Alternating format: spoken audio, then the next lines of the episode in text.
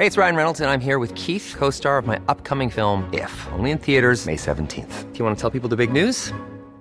All right, I'll do. Sign up now and you'll get unlimited for $15 a month in six months of Paramount Plus Essential Plan on us. Mintmobile.com slash switch. Upfront payment of $45 equivalent to $15 per month. Unlimited over 40 gigabytes per month. Face lower speeds. Videos at 480p. Active Mint customers by 531.24 get six months of Paramount Plus Essential Plan. Auto renews after six months. Offer ends May 31st, 2024. Separate Paramount Plus registration required. Terms and conditions apply if rated PG. Heraldo Radio, con la H que sí suena y ahora también se escucha. Inicia. Heraldo Noticias de la tarde con Jesús Martín Mendoza. En Heraldo Radio.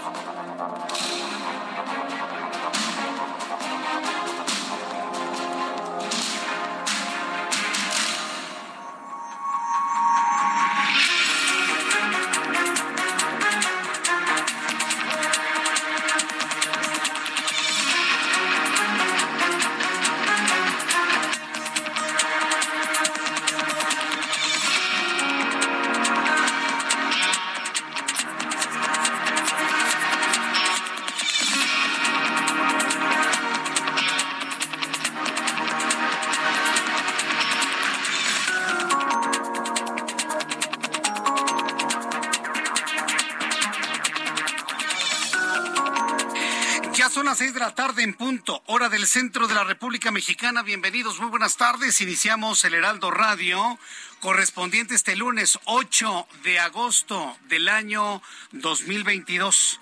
Me da un enorme gusto saludar a través de los micrófonos del Heraldo Radio en toda la República Mexicana. Así que bueno, como siempre le digo, súbale el volumen a su radio, que le tengo la información más importante hasta este momento.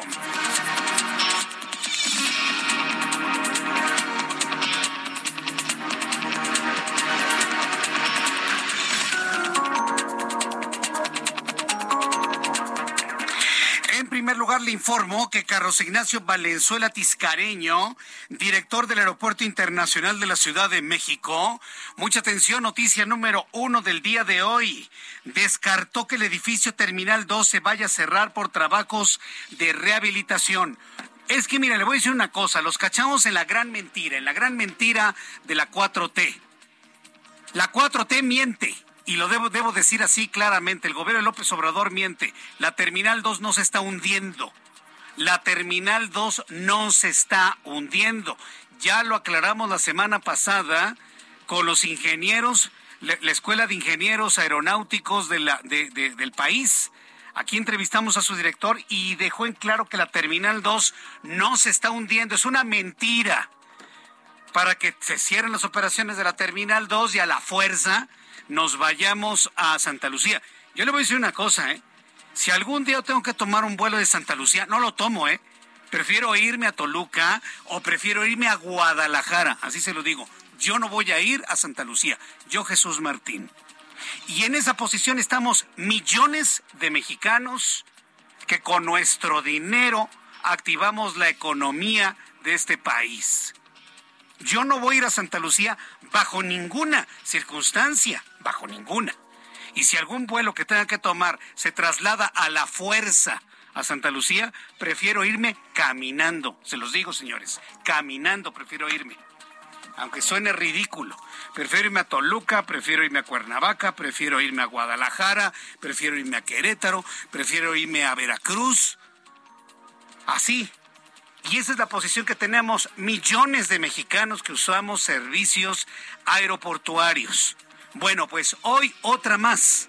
Hoy el director del aeropuerto dice que no se va a cerrar la Terminal 2 por los trabajos de rehabilitación.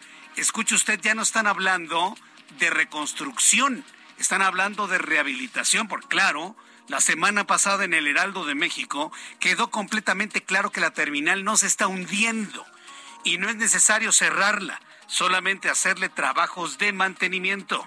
Asegura que no representa ningún peligro para los usuarios.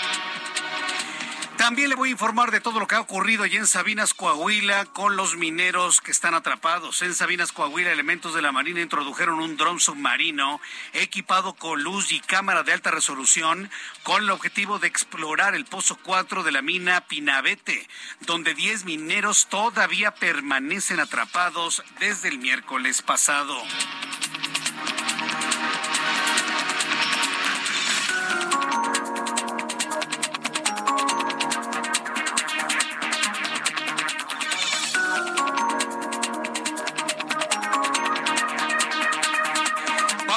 Toda la información de lo que ha ocurrido en las últimas horas allá en Sabinas, Coahuila. Ha sido una jornada verdaderamente dramática, muy triste. Prácticamente hay muy pocas posibilidades de que los jóvenes y los hombres de esta mina se encuentren vivos. Te voy a tener todos los detalles más adelante aquí en el Heraldo Radio. También le informaré sobre el tren Maya. Javier May, director del Fondo Nacional de Fomento al Turismo, informó que un juez negó dos suspensiones definitivas promovidas contra el tramo 5 pisoteando la ley pisoteando la ley. ¿Desde cuándo una suspensión definitiva se revoca? ¿Desde cuándo? ¿Desde cuándo? Es la pregunta. Bueno, pues así lo están haciendo en esta cuarta transformación para pasar por encima de bosque, por encima de árboles, por encima de cenotes, por encima de ríos subterráneos. Una verdadera tragedia ecológica lo que está ocurriendo en Quintana Roo. Mientras tanto, la base militar de Santa Lucía, esa que nos quieren obligar a usar, yo ya le dije cuál es mi posición personal y se la comparto como amigos. A mí jamás me van a ver en esa terminal, se lo puedo asegurar, jamás, jamás. Eso para mí es una base militar para el plan de emergencias DN3, para los espectáculos aéreos que hace la Fuerza Aérea Mexicana y nada más y de donde despegan los aviones para el desfile del 16 de septiembre, nada más y nada menos. Bueno, pues la base militar de Santa Lucía informó que incrementará el número de operaciones aéreas que tiene a diario. Dice que 12, en realidad no llega ni a 4 al día. A 46, a ver si es cierto, a partir del 15 de agosto. Van a cubrir rutas todo por en sí pisoteando la ley, ¿eh? porque este aeropuerto no tiene ningún reconocimiento internacional, ninguna autorización. La Paz, Mexicali, Huatulco, Puerto Escondido y Oaxaca. ¿Realmente quiere usted viajar desde ahí? A ver cuántos usuarios se van a Santa Lucía a tomar un avión comercial. Lo quiero ver. Pero ya sabe, las aerolíneas están amenazadas y están muertas de miedo de que les abran sus libros contables. Y pues tienen que, pues sí, mandar uno que otro avioncito a a fondo perdido, ¿no? A pérdida. Pues sí. Bueno, lo platicaremos más adelante aquí en el Heraldo Radio. La exsecretaria federal Rosario Robles Berlanga obtuvo una suspensión definitiva contra la orden de aprehensión que se le emitió en su contra por delincuencia organizada y lavado de dinero, aunque la medida no impide que la Fiscalía General de la República, si escuchó usted bien, la Fiscalía General de la República ejecute un mandamiento judicial. El presidente de México reveló que prepara un decreto para que la Guardia Nacional pertenezca ya al ejército. Aquí la pregunta es, ¿quién ha militarizado al país? ¿Felipe Calderón o López Obrador? ¿Quién ha militarizado al país? Y se lo estoy preguntando de esa manera. Hoy anunció López Obrador que toda la Guardia Nacional, que entiendo era la Policía Federal, ahora pasarán a ser parte del ejército mexicano. ¿Quién ha militarizado al país? Yo le estoy preguntando, usted dígame, a través de mi cuenta de Twitter, arroba Jesús Martín a través de mi cuenta de YouTube, en el canal Jesús Martín MX. Dice el presidente mexicano que quiere pasar a la Guardia Nacional a la Secretaría de la Defensa Nacional y no a la Secretaría de Seguridad Ciudadana, medida que el mandatario toma para que la Guardia Nacional no se eche a perder. Dice el presidente, no se eche a perder. Bueno, vamos a otra cosa. La Fiscalía de la Ciudad de México investiga un presunto robo de un helicóptero para vuelos privados, el cual fue supuestamente sustraído de un hangar del Aeropuerto Internacional de la Ciudad de México. Así como de película, ¿no? Así cuando el héroe de la película se roba un helicóptero. A ver, dispárame, ¿no? Y ya nada más baja la pistola. Ah, pues algo así pasó. Se robaron un helicóptero. ¿Cómo es eso posible? Bueno, pues eso pasa en el México actual. Los cuarentones y cincuentones estamos de luto. Los cuarentones y los cincuentones estamos de luto. Mucha atención. Escuche usted esto. ¿Quién no bailó? ¿Quién no bailó este ritmo? ¿Quién no soñó? ¿Quién no se enamoró de Olivia Newton-John?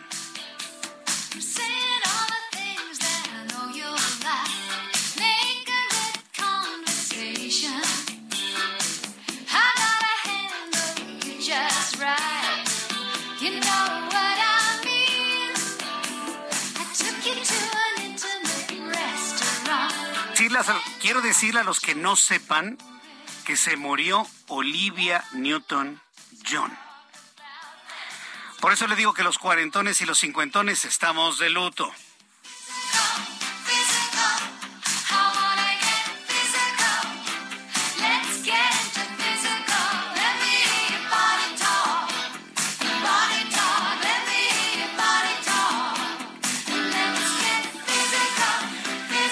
Manera más clara de hacerle un homenaje a alguien que escuchando sus canciones. Olivia Newton-John murió hoy a los 73 años en California, en los Estados Unidos, informó su familia a través de las redes sociales. La actriz que interpretó a Sandy en Vaselina luchó contra el cáncer de mama por más de 30 años. El cáncer se llevó a Olivia Newton-John. Para que vea que no es un asunto de juego, ¿eh? Y aquí en el Heraldo hemos sido muy intensos en promover todas las acciones contra el cáncer de mama en el mes de octubre, que por cierto ya viene.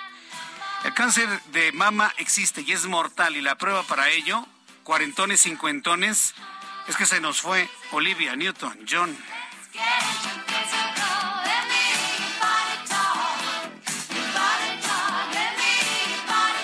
Yo todavía estoy que no lo creo, ¿eh? Estamos hablando de, las cantantes, de los artistas que marcaron nuestro crecimiento como jóvenes, como adolescentes.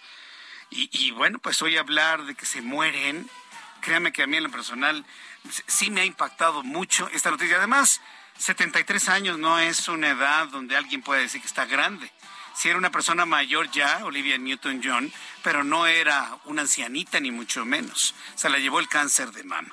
Más adelante le voy a platicar de esto aquí en el Heraldo Radio.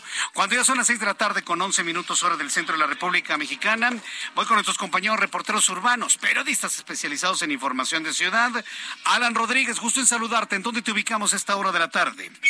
Jesús Martín, amigos, muy buenas tardes. Nos encontramos en la calle de Matamoros, muy cerca del cruce con la calle de Jesús Carranza, esto en el barrio de Tepito, en donde tenemos intensa movilización por parte de la Policía Capitalina, también peritos de la Fiscalía General Justicia de la Ciudad de México, quienes vienen a realizar el peritaje y el levantamiento de cuerpo de dos personas, dos jóvenes quienes lamentablemente pierden la vida después de ser atacados a tiros, esto producto de lesiones de heridas de balas de arma de fuego. Quiero comentarles que en esta zona ya se encuentra realizando las investigaciones pertinentes personal de la Policía de Investigación, quienes han dado seguimiento a las cámaras del C5 para tratar de identificar al agresor de estas dos personas.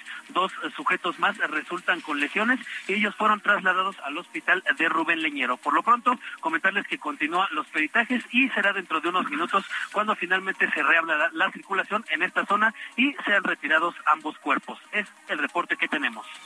Muchas gracias por esta información, Alan Rodríguez. Hasta luego, que te vaya muy bien. Bueno, si usted escucha ruido raro, no se preocupe. Lo que pasa es que estamos estrenando Lamborghini. Sí, de consola, ¿no? Estamos, y bueno, la estamos ajustando, por supuesto, para la velocidad, los requerimientos, eh, la demanda, ¿no? Que tiene un programa de noticias en vivo como es este, el Heraldo Radio. Gerardo Galicia, qué gusto saludarte. Bienvenido, buenas tardes. El gusto es nuestro, Jesús Martín. Excelente tarde y hay que sacar el abrigo y los paraguas porque ya está lloviendo de manera muy, muy intensa en la zona oriente de la capital. Si van a utilizar nuestros amigos el circuito bicentenario en su tramo Río Busco, hay que hacerlo con precaución. Tenemos incluso encharcamientos en carriles centrales y laterales entre la zona del viaducto Río Piedad y su cruce con la calzada de la Viga, además de un accidente, un choque de los llamados lamineros a la altura de la avenida Canal de Sontle, rumbo al aeropuerto internacional de la Ciudad de México. Y si van a utilizar esta última arteria Sontle, se mantiene con asentamientos, sobre todo llegando a la zona de centros comerciales, llegando al perímetro de Plaza Oriente. Por lo pronto, Jesús Martín, el reporte seguimos muy pendientes. Seguimos muy atentos. Muchas gracias por la información, Gerardo. Javier Ruiz, justo en saludarte. ¿En dónde te ubicamos, Javier? El gusto es mío, Jesús Martín, en la zona norte de la Ciudad de México, en específico sobre el circuito interior y justamente la, la calzada general de Guadalupe. Hay que tener en cuenta, Jesús Martín, que ya tenemos problemas y también pues bastante nublado todo este perímetro. No se descarta que en los próximos eh, minutos pues comience a llover. El avance ya un poco complicado, quien deja atrás insurgentes y esto en dirección hacia esta calzada de Guadalupe, hacia la calzada de los misterios. El sentido opuesto en general todavía el avance se superan los 50 kilómetros por hora, solo hay que moderar la velocidad y también la avenida de los insurgentes Jesús Martín ya con carga vehicular, a pesar de que pues eh, muchos niños ya pues están eh, de vacaciones, pues recordar también que muchos estudiantes, principalmente de la UNAM, pues ya regresan a clases y esto también pues se refleja en el tráfico, avance complicado para quien desea llegar hacia el eje 4 norte, hacia la avenida Montevideo, bien para continuar hacia las inmediaciones de la zona de Indios Verdes. De momento, Jesús Martín, es el reporte que tenemos y por supuesto, pues eh, sacar el paraguas, es el reporte que tenemos. Sí, por supuesto, para evitar mojarnos a esta hora de la tarde. Gracias, Javier Ruiz. Estamos atentos, hasta luego, buenas tardes. Buenas tardes, vamos con mi compañero Daniel Magaña. ¿En dónde te ubicamos, Daniel? ¿Qué tal, Jesús Martínez? Muy buenas tardes. En, la zona pues de la Avenida Revolución llovió, llovió con mediana intensidad en toda esta zona, también en la zona de Ciudad Universitaria, así que hay que tomar esto en cuenta. Esto ha generado rezagos vehiculares que avanzan en la zona de la Avenida Revolución en dirección hacia la zona del eje 10 sur, se incorpora hacia la avenida Río de la Magdalena. Va en aumento esta actividad vehicular, sobre todo en las inmediaciones de la clínica 8 del Seguro Social y para un poco más adelante, bueno, pues ya trasladarse hacia la zona de San Jerónimo, en sentido puesto en dirección a Copilco, un mejor avance a de la tarde, incluso las personas que se incorporan a la avenida Universidad. De reporte, buenas tardes. Gracias por la información, Daniel Magaña. Continuamos atentos. Continuamos atentos. Gracias. Muy buenas tardes. Son las seis de la tarde con 16 minutos hora del centro de la República Mexicana.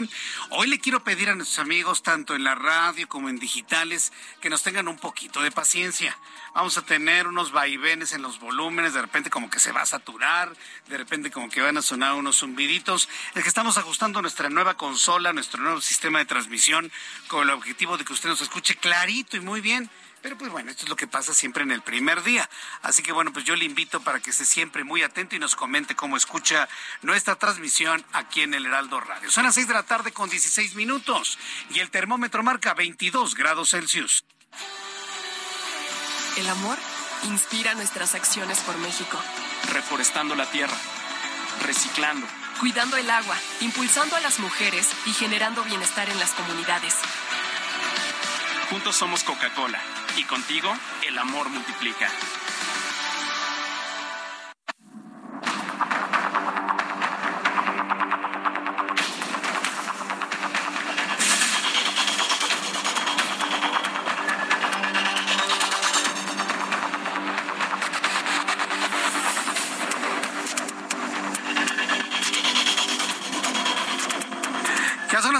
Tarde con 16 minutos hora del centro de la República Mexicana. Bien, pues vamos a revisar. Hoy no tenemos efemérides, aunque es 8 de agosto. Yo quiero enviar un caluroso saludo a quienes cumplen años el día de hoy. ¿Sabe de quién es cumpleaños hoy, 8 de agosto? Hoy es cumpleaños de Yesenia Santiago. Yesenia Santiago es compañera reportera del Heraldo, a quien pues yo le envío un caluroso saludo, una gran felicitación de cumpleaños el día de hoy. Felicidades, Yesenia. Que la pases muy bien en compañía de tu familia y tus amigos. Feliz cumpleaños, Yesenia. Y bueno, pero de los hechos internacionales que podemos recordar un 8 de agosto, un 8 de agosto de 2019, eh, a partir del rechazo de la ley de aborto en Argentina se comienza a celebrar el Día Internacional de la Acción de las Dos Vidas en ciudades de Iberoamérica precisamente como un día como hoy en Argentina se rechazó el aborto, pues hoy 8 de agosto en Argentina se celebra el Día de las Dos Vidas. Alguien me preguntaba que por qué utilizaba yo mi cubrebocas de color azul claro. ¿Por el Heraldo Jesús Martín? Sí, por el Heraldo, pero también es el color de las dos vidas. De salvemos las dos vidas. Y cuando me vea con, con mi cubrebocas de color azul claro, es porque promovemos el salvar las dos vidas. Y si hay alguien que me dice, no, Jesús Martín, yo tengo derecho al aborto. Antes del derecho al aborto, tienes la obligación de prevenir un embarazo, un embarazo no deseado. Antes de exigir tu derecho al aborto, tienes la obligación de prevenir, o tienen, hombre y mujer, la obligación de prevenir un embarazo no deseado. Si vamos a hablar de derechos, también vamos a hablar de obligaciones. Y antes del derecho a abortar, se tiene la obligación de evitar eh, con el mecanismo que ustedes quieran, que va desde la abstinencia hasta los mecanismos físicos y químicos, evitar un embarazo no deseado. Y pensarlo requiere tres segundos, ¿eh? Contener la calentura tres segundos, ponerse un condón y listo. Así de ese tamaño es el asunto. Entonces, pues yo les invito a que sí hablen de derechos, me parece muy bien. Me parece muy bien que alguien quiera tener su derecho a cortarle la vida a un ser humano distinto. Está muy bien, hagan lo que quieran. Pero antes, tenemos la obligación de prevenir embarazos no deseados. Y perdón, señores, un gran porcentaje recae en nosotros, señores. Jóvenes, niños, jóvenes, jóvenes adultos, señores, esposos, novios. Gran responsabilidad en eso recae en nosotros, ¿eh? Entonces también vámonos haciendo responsables y corresponsables de los embarazos no deseados. ¿eh? Yo nada más se los, se los dejo ahí. Bueno, la efeméride que quería compartirle del año 2019. Son las seis de la tarde con 20 minutos hora del centro de la República Mexicana. Vamos a revisar las condiciones meteorológicas para las próximas horas. El Servicio Meteorológico Nacional que depende de la Comisión Nacional del Agua, nos informa sobre las condiciones de lluvia que vamos a tener en el centro del país. Tendremos durante las próximas horas el huracán Howard, ya se declaró como huracán, monzón mexicano, onda tropical 20 y canales de baja presión. Según las observaciones dadas a conocer en punto de las 6 de la tarde, a lo largo de esta noche madrugada, el monzón mexicano seguirá sobre el noroeste del territorio nacional, manteniendo lluvias muy fuertes en Sonora y Sinaloa, lluvias fuertes en Chihuahua y Durango, además de chubascos en Baja California y Baja California Sur. Por su parte, la entrada de humedad del huracán de categoría 1 Howard reforzará la probabilidad de lluvias en Baja California Sur y va a producir vientos fuertes y oleaje de 1 a 2 metros. Tenemos la onda tropical número 20, tenemos una entrada de humedad del Golfo, eh, de humedad al Golfo de México y desde el Mar Caribe, el monzón mexicano, inestabilidad atmosférica en niveles altos, que va a originar lluvias en el norte del país. Ojalá y este sistema de lluvias alcance Nuevo León. Observamos inestabilidad en niveles altos de la atmósfera, entrada de humedad del Océano Pacífico, onda tropical número 20, entrada de humedad, una onda tropical por la península de Yucatán. Bueno, tenemos todos los ingredientes para decir que vamos a tener una semana pasada por agua. Ojalá y alcance el norte del país. Por lo pronto decirle que el pronóstico del tiempo para las siguientes ciudades es el siguiente. Amigos que nos escuchan en Acapulco, Guerrero, 31 grados en este momento, mínima 24, máxima 33. En Guadalajara, Jalisco, lloverá en la noche, mínima 16, máxima 29, 27 en este momento. ¿Qué aguacero está cayendo en Mérida, Yucatán? Mínima 22, máxima 34, 26 en este momento. Villahermosa, Tabasco, mínima 23, máxima 33, 31 en este instante. Amigos en Cuernavaca, mínima 17, máxima 26, 23 en este momento. Y aquí en la capital de la República, llueve en algunos puntos de la Ciudad de México, la temperatura en este momento 18, la mínima 13 y la máxima para mañana 23 grados Celsius.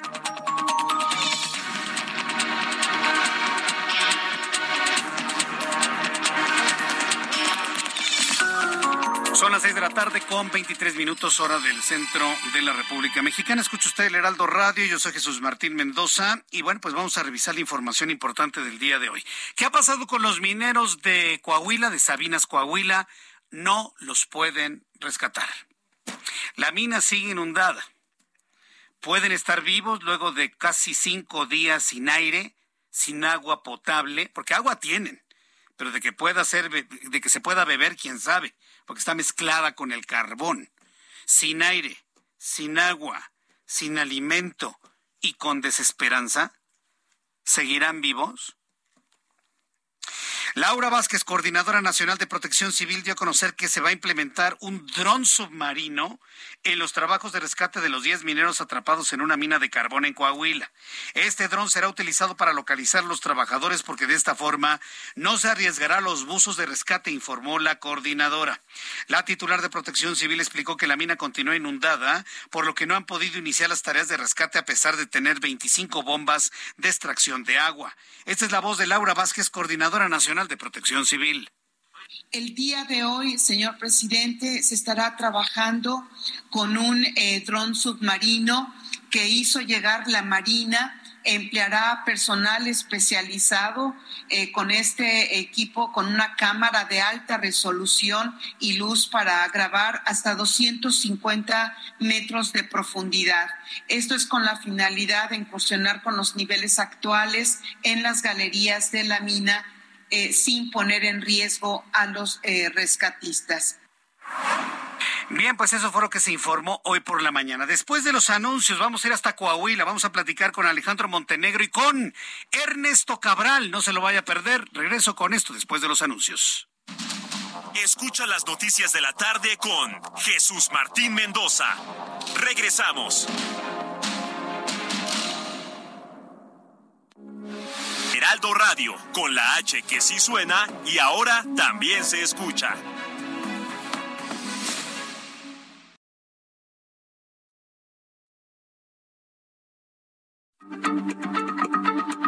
Heraldo Radio, la H se lee, se comparte, se ve y ahora también se escucha.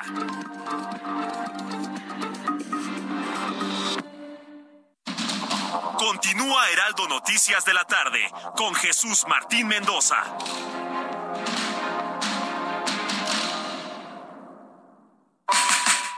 Sé parte de la fiesta del mueble y la decoración en Expo Mueble Internacional, la feria líder en América Latina. Recorre sus 60.000 metros cuadrados y encuentra la más alta calidad, variedad, diseño inmobiliario para hogar, jardín, hotel, restaurantes, para todos. La cita es del 17 al 20 de agosto en Expo Guadalajara. Regístrate sin costo en www.expomuebleinternacional.com.mx. Guadalajara, moda el mueble.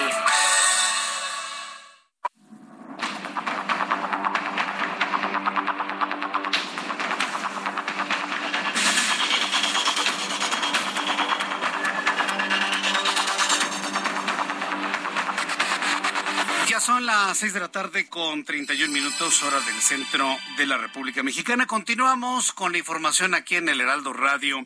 Yo soy Jesús Martín Mendoza con toda la información importante de este día. Vamos a entrar en comunicación con nuestro compañero Alejandro Montenegro. Ya le, ya le daba cuenta hace unos instantes del trabajo que han estado realizando para rescatar a los mineros. Ya se habló de un dron submarino me están diciendo nuestros amigos a través de digitales que por qué eso no lo hicieron al principio, porque créame, no, no hay drones submarinos en cualquier dirección de protección civil. Ese equipo apenas les llegó, apenas les llegó. Alejandro Montenegro, gusto en saludarte, bienvenido, muy buenas tardes. ¿Qué tal, Jesús Martín? ¿Cómo estás? Te saludo con gusto. Y bueno, pues precisamente sobre lo que comentabas de este equipo, de este dron submarino, bueno, pues hace unas horas ya fue ingresado a la mina El Pinabete, donde, bueno, pues permanecen atrapados estos 10 trabajadores desde hace cinco días, y también ingresó al pozo eh, un elemento de la Secretaría de la Defensa Nacional, eh, eh, no llevaba equipo de buceo, sencillamente entró a una parte para eh, sacar unos pilotos de madera que estaban obstruyendo por ahí el paso y que, eh, que podían obstruir al, dron precisamente. Sin embargo, eh, pues ya, ya ingresó este dron submarino. Estamos a la espera de la información que vaya a surgir. Eh, a los familiares les informaron que sería esta misma tarde cuando les avisaran los resultados precisamente de este dron que bueno pues va a entrar eh, por una parte a revisar eh, las condiciones en las que se encuentra la mina para saber si bueno pues ya hay condiciones de ingresar para rescatar a estos trabajadores. Eh, hay que señalar también que el fin de semana ya se habían sumergido unas cámaras con las que también se iba a, se iban a revisar estas condiciones. Incluso el gobierno del estado a través de un comunicado dio a conocer eh, los resultados precisamente de, de, las imágenes que había obtenido que habían obtenido esas cámaras. Ellos decían que no se había encontrado ningún obstáculo que impidiera pues maniobras posteriores que decidieran los ingenieros eh, que están encargados precisamente de este de este operativo de rescate y bueno pues ahora estamos a la espera de los resultados de este dron submarino que en los próximos minutos deberán dar a conocer las autoridades, primero a los familiares y posteriormente a medios de comunicación. Se espera que ya con base en esto ya se pueda determinar una fecha exacta para ingresar a rescatar a estos mineros. Por la mañana la Sedena, el titular de la Sedena decía que será a mitad de esta semana cuando se, se, se ingrese, sin embargo no dio un eh, día exacto que ya se pueda ingresar, entonces estamos a la espera de esta información. Los familiares reaccionaron a esa declaración del titular de la Sedena, dicen que ya es tardado incluso porque pues, eh, imaginando que pueda ser el miércoles, eh, justo la mitad de semana, pues ya se va a cumplir una semana de, el, de que estos mineros permanecen atrapados. Y bueno, pues las posibilidades de encontrarlos con vida pues cada vez son menores, Jesús. Pues sí, definitivamente. ¿Cuántos días estamos hablando ya desde que ocurrió la tragedia? Hoy, hoy, se, hoy se cumplieron cinco días, eh, hoy a la una de la tarde, que, es la fecha en que más o menos, el, perdón, el lugar en que más o menos estiman que ocurrió la inundación, fue a la una y media de la tarde del pasado miércoles, entonces ya son, el día de hoy se cumplieron cinco días y contando, Jesús. Cinco días y contando, sin agua potable, sin aire, sin alimento, la desesperación del encierro. Está complicado, ¿no, Alejandro?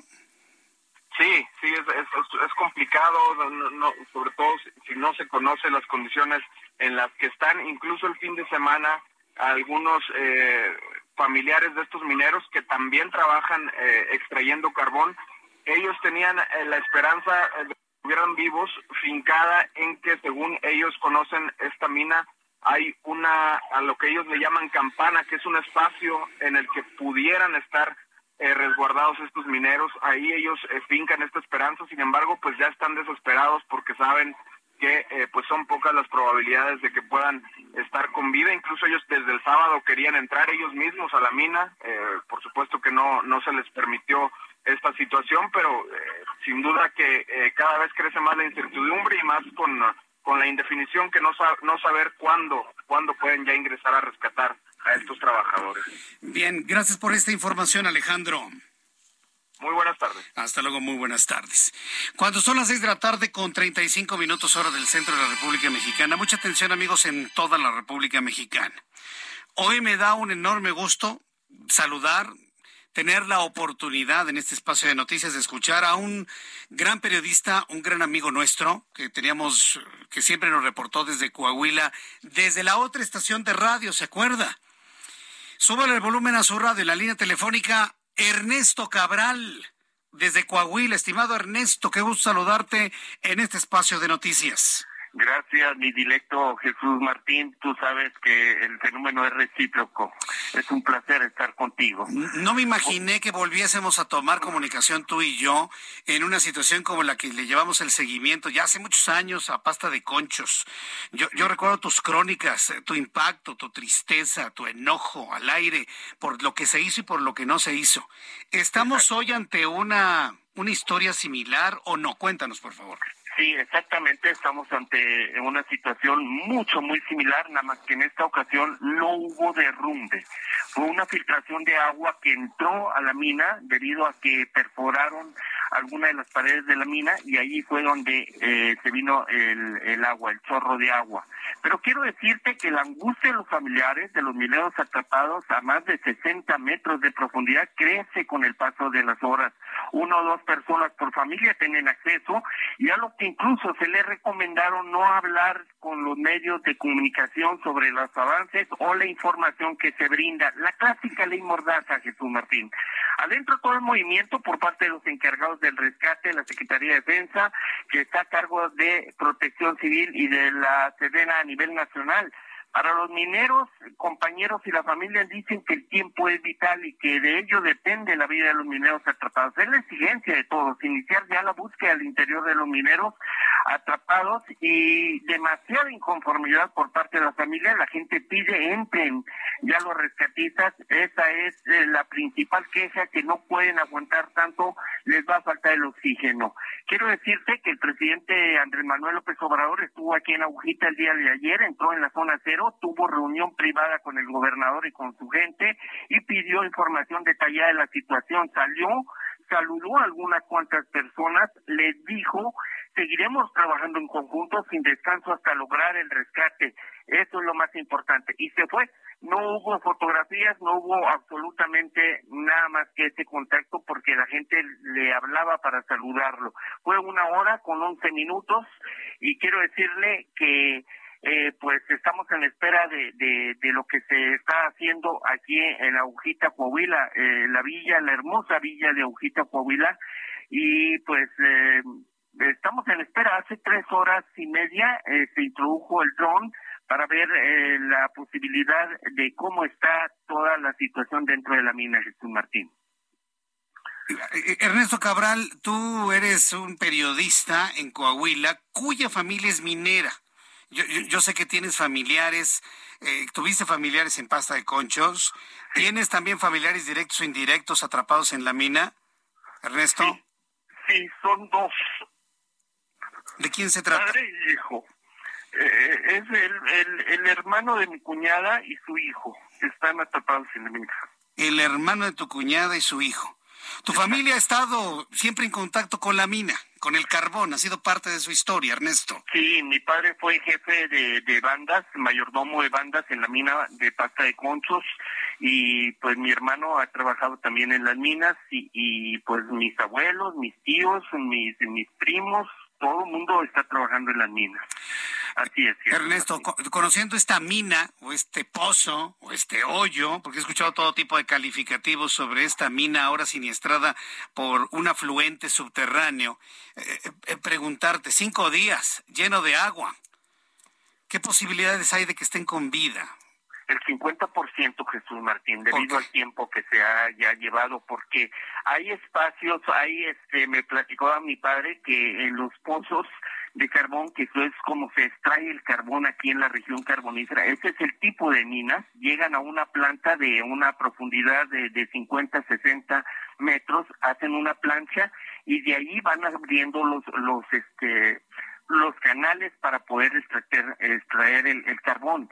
Ahí en esos espacios están preparados unas eh, eh, como covachas a la altura, eh, a una altura considerable para tener una campana de aire en caso de. Ese es el asunto por lo cual la gente tiene todavía la esperanza de que estén con vida. Bien, Ernesto Cabral, pues mira, dame la oportunidad de seguirte consultando y de seguir conociendo tu información, la que tienes de primera mano allá en Coahuila durante los siguientes días. Y yo quiero agradecerte mucho esta información que nos has dado el día de hoy. Así es. Eh, yo estoy a la orden, Jesús Martín. Siempre es un placer trabajar contigo debido a la veracidad y a la, pues, a la forma de, de, llevar la noticia, que es algo importante en, estos tiempos. Muchas gracias, Ernesto. no sabes qué gusto me da escucharte. Me das una sensación retro de aquellos tiempos, ¿te acuerdas? Eh, sí, cómo no, cómo, olvidar, olvidar esa, esa etapa de nuestra vida como periodistas, Jesús Martín. Fue una experiencia demasiado hermosa, sobre todo trabajar con gente tan directa como tú. Y, hoy lo estamos reviviendo, ¿no? Porque somos los herederos de la mejor radio informativa aquí en el Heraldo. Muchas gracias, Ernesto Cabral. Te abrazo, siempre. Cuídate mucho y salúdame a tu familia con todo el cariño del mundo. Muchas gracias. Y seguimos en comunicación con todo esto hasta que sean rescatados los mineros. Gracias, Ernesto. Un abrazo, Jesús Martín. Hasta luego. Hasta luego. Igualmente para ti. Ernesto Cabral, corresponsal, periodista y además tiene a familia atrapada en la mina de Sabinas. Él ha estado en el lugar de la noticia, ha estado con la familia y la angustia. Un poco más adelante le voy a platicar todo lo que ha sucedido en las últimas horas allá en Sabina, Coahuilas, en Sabinas, Coahuila, en donde fue el presidente de la República. Entonces, bueno, pues esto es importante que, usted lo, pues de alguna manera lo, asimile, ¿no? Porque de alguna manera eh, eh, se trata de conocer finalmente si van a salir con vida estos mineros. Al ratito le tengo otra historia de lo que ocurrió en Sabinas, Coahuila. Mientras tanto, cuando son las seis de la tarde con 42 minutos hora del centro de la República Mexicana, otra noticia que es verdaderamente importante y va a trascender en el tiempo. Mucha atención, porque aquí la pregunta, ¿quién ha militarizado al país? Felipe Calderón, con la decretada guerra contra el crimen organizado, o Andrés Manuel López Obrador, que hoy anunció trasladar a la Guardia Nacional, que entiendas era la Policía Federal, la Guardia Nacional al Ejército Mexicano. El presidente mexicano dio a conocer que esta, que esta semana va a enviar un acuerdo a la Secretaría de la Defensa Nacional para que se decrete que la Guardia Nacional sea operada totalmente por el ejército. Es decir, cuando usted ve a Guardia Nacional, no es otra cosa más que el ejército. Dicho sea de paso, ya lo sabíamos. Dicho sea de paso, ya lo sabíamos. Pero había muchos elementos de la antigua Policía Federal. Ahora pasarán a ser parte del ejército. ¿Qué significa esto? Pues que desaparece la Policía Federal como tal. Y estos elementos van a pasar a ser parte de las filas del ejército mexicano, ni más ni menos. Bueno, pues el presidente de la República dice que la Guardia Nacional será operada por completo por el Ejército y no por la Secretaría de Seguridad y Protección Ciudadana, la cual pasará a llamarse Secretaría de Seguridad Pública y Justicia. Pero fíjese lo interesante de esto, ¿no? El mandatero dijo que este decreto no es con el fin de que la Guardia Nacional se eche a perder como la Policía Federal. A ver, la Guardia Nacional se va a echar a perder en manos de Rosa Isela Rodríguez. Es lo que dijo el presidente. Dice, la voy a pasar al ejército para que no se eche a perder. ¿Qué? Entonces se echaría a perder con la Secretaría de Seguridad Ciudadana de Rosa Isela Rodríguez. Le digo, el presidente luego a veces no piensa lo que dice. Y le acaba de rayar toda la imagen a Rosa Isela Rodríguez sin quererlo hacer, pero lo hizo dice que no quiere que se eche a perder, lo pasa el ejército. O sea, si se queda en la Secretaría de Seguridad Ciudadana, ¿se echa a perder, presidente? Digo que el decreto es con el fin de que la Guardia Nacional no se eche a perder como la Policía Federal, declaró el presidente. Además, como el primer paso para la próxima iniciativa de reforma constitucional que el Congreso Ejecutivo enviará al Congreso. Esto fue lo que dijo el presidente mexicano. Voy a emitir un acuerdo para que ya, por completo, la Guardia Nacional dependa de la Secretaría de la Defensa y esperamos nada más el resultado de la reforma. Pero ya quiero que sea la Secretaría de la Defensa la que se haga cargo. Les adelanto que el día 16, completamente, el día 16 de septiembre, el desfile militar va a ser predominantemente orientado a la seguridad pública y eh, los actores principales van a ser los integrantes de la Guardia Nacional. ¿Qué le parece? En la línea telefónica, Javier Martín Reyes, abogado, politólogo, investigador del Instituto de Investigaciones Jurídicas de la Universidad Nacional Autónoma de México. Javier Martín Reyes, bienvenido, gusto en saludarlo. Muy buenas tardes. Hola, ¿qué tal, Jesús Martín? Pues con el gusto también de saludarte, como siempre. ¿Qué significa esto que ha anunciado el presidente de la República? ¿Militarización del país, Javier? Pues a ver, eh, Jesús Martín, yo te diría, este acuerdo es muy preocupante por muchas razones. La primera es que habría que recordar que la Constitución señala con toda claridad que la Guardia Nacional es una institución de carácter civil y también dice con toda claridad la Constitución que la Guardia tiene que estar adscrita a la Secretaría de Seguridad Pública. Es decir, el presidente a través de un decreto que está por abajo de la Constitución no puede borrar, no puede violar, no puede desconocer lo que el texto constitucional con toda claridad dice. Entonces, estamos frente a una decisión abiertamente inconstitucional que además, paradójicamente, lo que nos muestra es que el presidente ni siquiera está dispuesto a respetar las normas que sus propios legisladores han aprobado.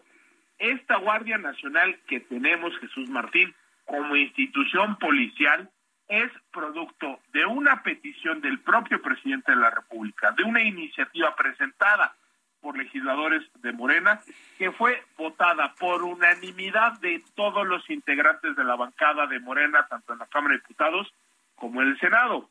Entonces, si al presidente de la República no le gusta ese diseño de la Guardia Nacional, lo que tendría que presentar es una iniciativa de reforma constitucional para cambiar la Guardia Nacional que sus propios legisladores aprobaron.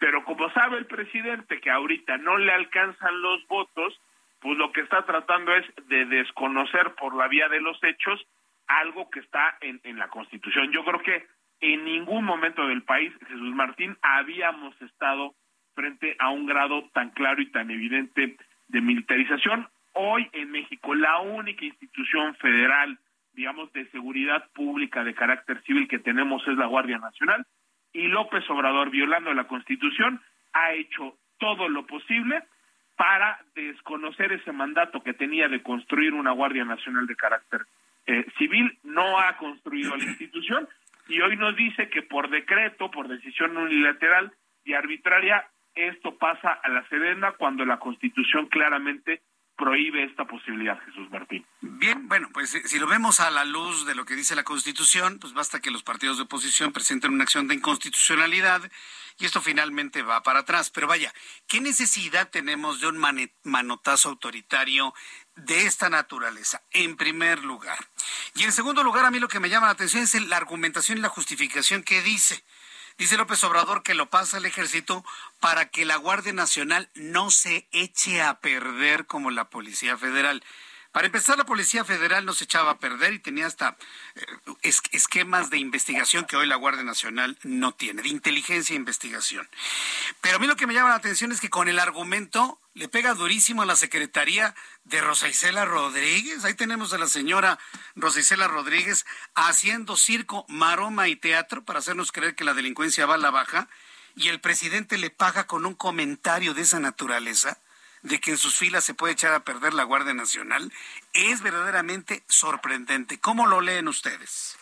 No, a ver, yo, yo te diría, creo que esto es un balazo en el pie. Claro. La Guardia Nacional, pues no existía antes, es decir, el presidente le puede echar la culpa, ¿no? Del funcionamiento muchas instituciones que existían antes de que él llegara al poder, pero la Guardia Nacional se crea ya cuando López Obrador es presidente, al frente, por lo menos en términos teóricos, primero estuvo el secretario Alfonso Durazo, ahora está la secretaria eh, Rosa Isela, pero a final de cuentas, quien decide en última instancia quién es el secretario o secretaria de Seguridad Pública y quien en última instancia tiene la responsabilidad es el propio López Obrador. Entonces creo que el presidente lo que está confesando es que incluso su gobierno, incluso las secretarías que dependen del presidente, son incapaces de construir una corporación eh, civil. Eso habla muy mal, déjame ponerlo así, de las capacidades administrativas del presidente de la República y también lo que nos, nos evidencia es que pues el presidente se llena la boca cuando dice que todo por la razón y el derecho. La verdad es que en los hechos, pues la constitución, la ley y el derecho le importan muy poco y cada vez que la razón o el derecho le estorban, simple y sencillamente lo hace a un lado. Creo que desgraciadamente este no es el primer caso, Jesús Martín. Tenemos una enorme cantidad de decisiones donde este presidente, por la vía de los decretos, de los acuerdos y de las decisiones presidenciales unilaterales, va en contra de lo que marca la Constitución y las leyes y viola de esa manera, eh, que, eh, que, querido amigo, pues un principio básico de cualquier democracia constitucional. Estamos frente a decisiones arbitrarias, ¿no? Que tendrán que ser impugnadas, esperemos, ante los tribunales, aunque también, por desgracia, lo que hemos visto es que los tribunales y sobre todo la Suprema Corte de Justicia, pues se tardan muchísimo. Recordemos que hace dos años se aprobó un acuerdo también inconstitucional para disponer de manera indiscriminada de Fuerzas Armadas en tareas de seguridad pública y han pasado más de esos dos años desde que se aprobó y la Suprema Corte de Justicia a la fecha no ha resuelto esta impugnación. Creo que el presidente ya entendió que mientras la Corte sea omisa y mientras la Corte no quiera tomarse en serio su papel, pues el presidente tiene una manera de burlar así la Constitución. Sí, bueno, pues vaya, la, verdad es que es... Eh, ahora, ¿quién tiene que promover la acción de inconstitucionalidad? ¿Los partidos de la oposición? ¿Quién de manera concreta? Porque si hablamos de la parte política, híjole, aunque se me enojen conmigo mis amigos del PRD, del PRI, del PAN, pues andan muy flacos, andan, andan, andan muy lentos en las cosas. ¿Quién tiene que promover la acción de inconstitucionalidad, Javier? Pues mira, aquí estamos frente a un escenario todavía más complicado que en otros casos, Jesús Martín, porque en la medida en que este es un acuerdo o un decreto del presidente y no es una ley que aprobó el Congreso, la acción de inconstitucionalidad es improcedente. Las acciones solo proceden contra leyes, digamos, aprobadas formal y materialmente por órganos legislativos. Entonces, aquí se abren dos vías. Una sería la posible presentación de una controversia eh, constitucional. El gran problema es que, pues, tendría que ser en principio alguna de las cámaras o de las presidencias de las cámaras de diputados y de senadores pero por cómo está la configuración, la verdad es que eso se antoja muy complicado. Y la otra vía es la vía de los amparos. Ahora, los amparos tienen un enorme problema o tienen varios problemas. En primer lugar, es que tienen que ser presentadas por personas a los que se les afecte directamente en su esfera de derechos, ¿no? Eh, y que se les afecte su interés jurídico o legítimo. No es tan claro en este momento un decreto de esta naturaleza a quién podría eh, afectar. En segundo lugar, los amparos solo benefician en principio a las personas que lo presentan y además sabemos que el camino de los amparos puede ser muy largo porque lo resuelven primero juzgados de distrito, luego tribunales intermedios, que son los tribunales colegiados, y eventualmente puede llegar a la Suprema Corte. Pero todo ese camino de estas escuelas procesales, pues puede llevar mucho tiempo. Bien, pues eh, nada más dígame un nombre con esta última pregunta para redondear. ¿Quién ha militarizado a México? ¿Felipe Calderón o Andrés Manuel López Obrador? No, a ver, yo, yo te diría, ¿quién ha contribuido a desdibujar una de las características fundamentales del Estado mexicano, que era la subordinación de las Fuerzas Armadas al poder civil y que las Fuerzas Armadas no pudieran hacer tareas de seguridad pública, se llama Andrés Manuel López Obrador. Bien. Ni Fox, ni Calderón, ni nadie jamás tomaron una decisión de estas dimensiones, Jesús Martín. Gracias, Javier Reyes. Un abrazo. Escucha las noticias de la tarde con Jesús Martín Mendoza. Regresamos.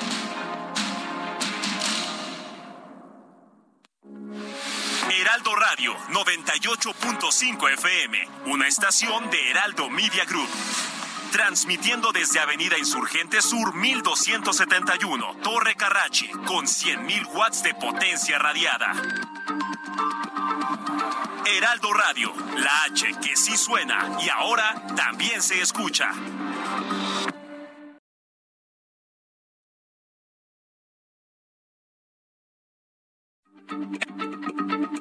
Heraldo Radio, la H se lee, se comparte, se ve y ahora también se escucha.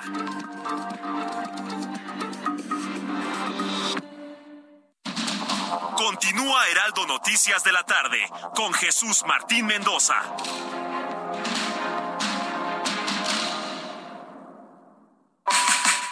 Sé parte de la fiesta del mueble y la decoración en Expo Mueble Internacional, la feria líder en América Latina. Recorre sus 60.000 metros cuadrados y encuentra la más alta calidad, variedad, diseño inmobiliario para hogar, jardín, hotel, restaurantes, para todos. La cita es del 17 al 20 de agosto en Expo Guadalajara. Regístrate sin costo en www.expomuebleinternacional.com.mx. Guadalajara, moda en mueble.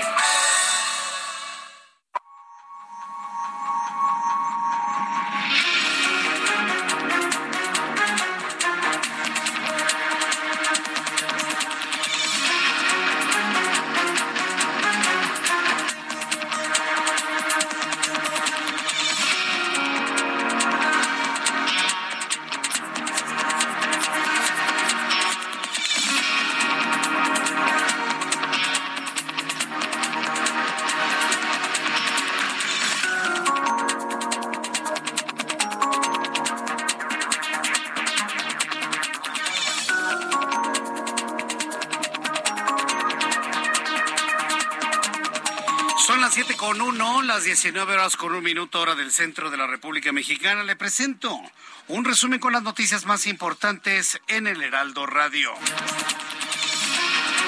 Se confirma, no será cerrada la Terminal 2 del Aeropuerto Internacional de la Ciudad de México. La semana pasada aquí en el Heraldo quedó completamente revelado que la terminal no se está hundiendo. Es una versión totalmente fuera de la verdad. La terminal no tiene ningún problema. La terminal 2 del Aeropuerto Internacional de la Ciudad de México es una gran mentira con el objeto de llevarse esa operación a Santa Lucía, pero no fructificó. Ya quedó completamente establecido que no se está hundiendo, solamente necesita mantenimiento. Eso sí, necesita mantenimiento. Ante ello, Carlos Ignacio Velázquez, director del Aeropuerto Internacional de la Ciudad de México, descartó que el edificio de la Terminal 2 se vaya a cerrar por los trabajos de rehabilitación. Asegura que los trabajos de rehabilitación y el aeropuerto su Terminal 2 no representan riesgo para los usuarios.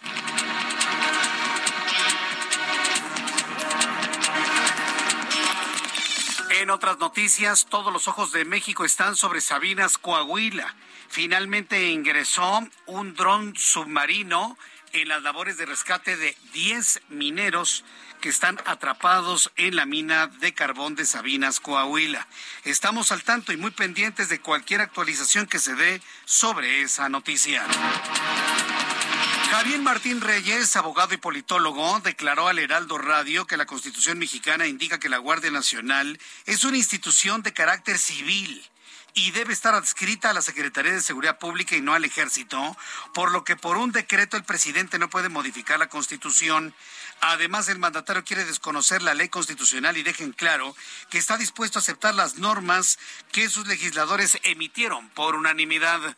Que la Constitución señala con toda claridad que la Guardia Nacional es una institución de carácter civil y también dice con toda claridad la Constitución que la Guardia tiene que estar adscrita a la Secretaría de Seguridad Pública. Es decir, el presidente a través de un decreto que está por abajo de la Constitución no puede borrar, no puede violar, no puede desconocer lo que el texto constitucional con toda claridad dice. Estamos frente a una decisión abiertamente inconstitucional que además, paradójicamente, lo que nos muestra es que el presidente ni siquiera está dispuesto a respetar las normas que sus propios legisladores han aprobado. Eso fue lo que nos dijo nuestro analista. Está abiertamente inconstitucional la decisión del presidente de la República. Más adelante le voy a tener más detalles de ello. Además, le informo que la Secretaría de Salud registró este lunes 2.500 nuevos casos de COVID-19 en las últimas 24 horas, el número de muertes contabilizadas a consecuencia del coronavirus fueron 22. Los casos activos estimados registraron una ligera disminución al ser un total de 94.877. La Comisión de Prerrogativas y Partidos Políticos de línea avaló por unanimidad un financiamiento público de 6.233 millones 510 mil 798 pesos que deberá entregarse a los partidos políticos para el ejercicio 2023. La Secretaría de Salud de Coahuila informó que vigila un posible caso de viruela del mono en un niño de tres años quien presentó síntomas como fiebre, malestar general, erupción cutánea de tipo ámpula. El menor tiene antecedentes de viaje a Cancún, Quintana Roo se encuentra estable bajo observación médica y en estricto aislamiento en su domicilio. Sí, viruela del mono en un niño de tres años.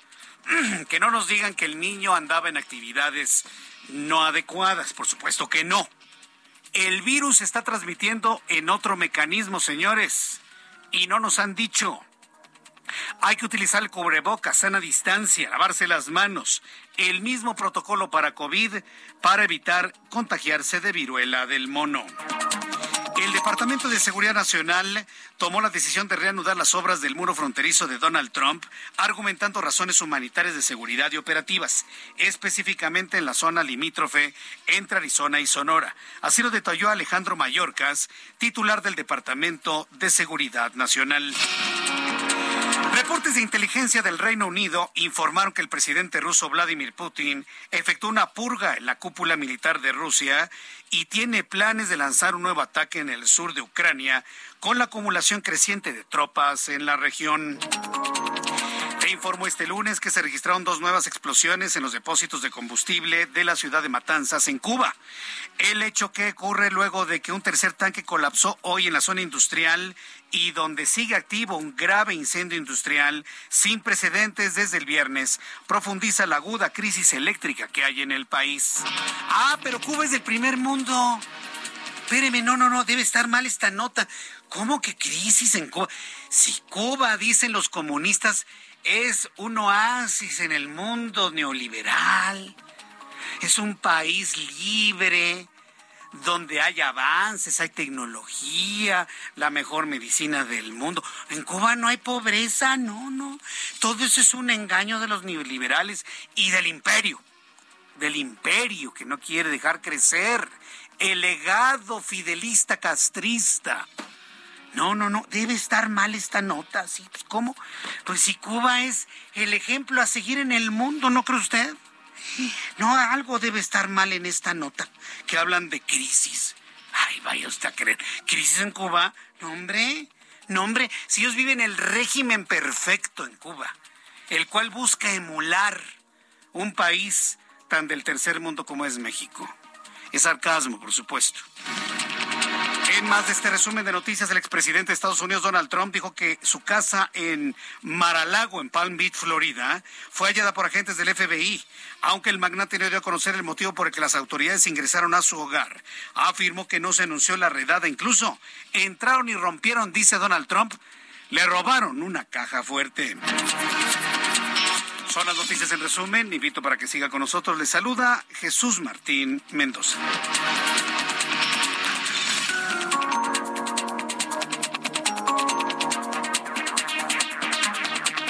Ya son las siete con ocho, hora del centro de la República Mexicana. Sí, no se haya creído lo que le dije de Cuba, era puritito sarcasmo, ¿eh? Puritito sarcasmo, ya sabe, al estilo que nos gusta. Vamos con nuestros compañeros reporteros urbanos. ¿Con quién vamos? Me dices, Ángel. Vamos con el compañero Alan Rodríguez. ¿En dónde te ubicas, Alan? Adelante. Ligera lluvia en la zona centro de la Ciudad de México y esto ha comenzado a ocasionar algunos ligeros asentamientos para todas las personas que se desplazan con rumbo hacia la zona norte y es que a partir del cruce con Bucareli hasta la zona del eje 2 norte el avance es bastante lento, esto provocado por el cambio de luces del semáforo. En el sentido contrario, a partir de la zona del eje 2 norte y hasta la zona del Ángel de la Independencia, la circulación es constante. Por otra parte, informarles que tenemos bastante carga en la avenida de los insurgentes a partir de la zona de Buenavista y hasta la salida de Indios Verdes y en el sentido contrario ligeros asentamientos, sin embargo el avance mejora para quienes se dirigen hacia la zona del eje 1 norte procedentes de la zona de Indios Verdes. Por lo pronto, el reporte que tenemos maneje con mucha precaución, ya que tenemos lluvia en el primer cuadro de la Ciudad de México. Gracias por la información, Alan Rodríguez. Continuamos pendiente. Buenas tardes. Vamos con Gerardo Galicia. Adelante, Gerardo. Muy buenas tardes. Excelente tarde, Jesús Martín. Y también tenemos lluvia al oriente de la capital. Hay que manejar con muchísima precaución. Y para nuestros amigos que van a utilizar el anillo periférico, sigue siendo complicado avanzar en ambos sentidos entre la calzada Ermita Zapalapa y las inmediaciones del CCH Oriente. Se debe también a los encharcamientos que comienzan a generarse luego de la lluvia que ha caído en todo este perímetro. Así que habrá que tomar en cuenta y manejar con muchísima paciencia. De lo más complicado es justo su entronque entre la calzada Ermita Zapalapa y las inmediaciones de la avenida Benito Juárez y también el anillo periférico presenta severos asentamientos entre el eje 5 sur y las inmediaciones del CCH Oriente. Y por lo pronto, Jesús Martín, el reporte. Muchas gracias por la información, Gerardo. Hasta luego. Vamos con mi compañero Javier Ruiz. ¿En dónde te ubicas, Javier? Adelante, buenas tardes. Buenas tardes, Jesús Martín. Ya en la zona poniente de la Ciudad de México, ya con lluvia, al menos la avenida de los Constituyentes.